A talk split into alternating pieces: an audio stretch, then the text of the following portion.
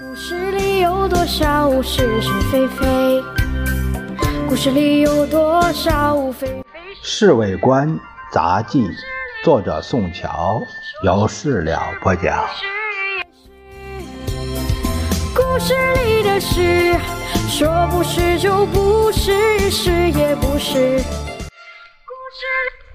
夫人这两天也忙得很，因为那些当选为国大女代表的要人太太们整天来包围着她，要她到处发表演说。夫人自己也是代表之一，所以也非常起劲儿。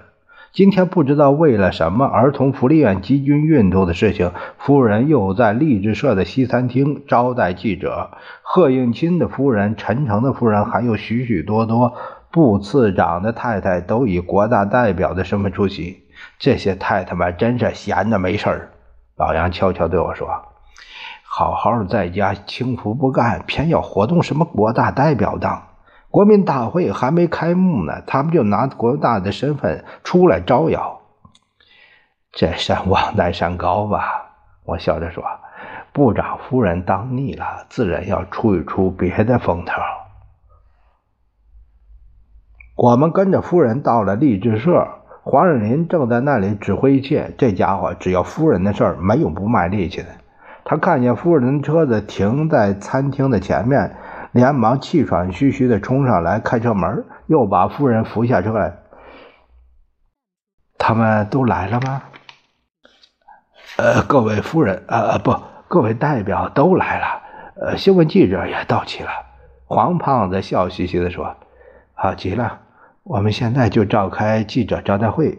夫人站在餐厅的门口，又打开手袋，拿出个小镜子照了一下。夫人刚一走进餐厅，里面的人都站起来鼓掌表示欢迎。我猜想这里边一定有黄胖子的，呃，预先布置的花样。呃，我用什么报告呢？夫人向坐在身边的董显光说：“，用英语好了。”这里边有有两三个外国记者，这样对他们方便一些。他们这些人都跟着会迎合先生和夫人的心理，因为谁都知道，在公共场合，夫人总是愿意说英语。夫人站起来，用流利的英语报告了开会宗旨以后，除那两三个外国记者之外，其他的都不见得明白。可是谁也不愿意表示没听懂，大家反正是照例鼓掌。我站在旁边，随便翻了一下签到簿，上面全是一些陌生的姓名。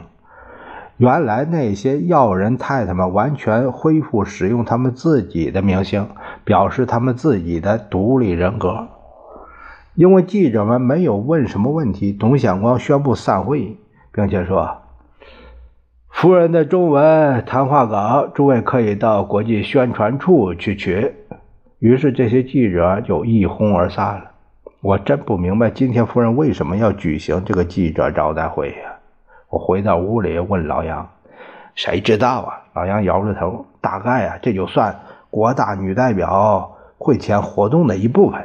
记住了，这种场合不是夫人，而是宋代表美玲。”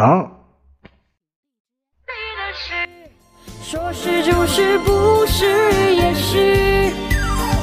故事里的事，说不是就不是，是也不是。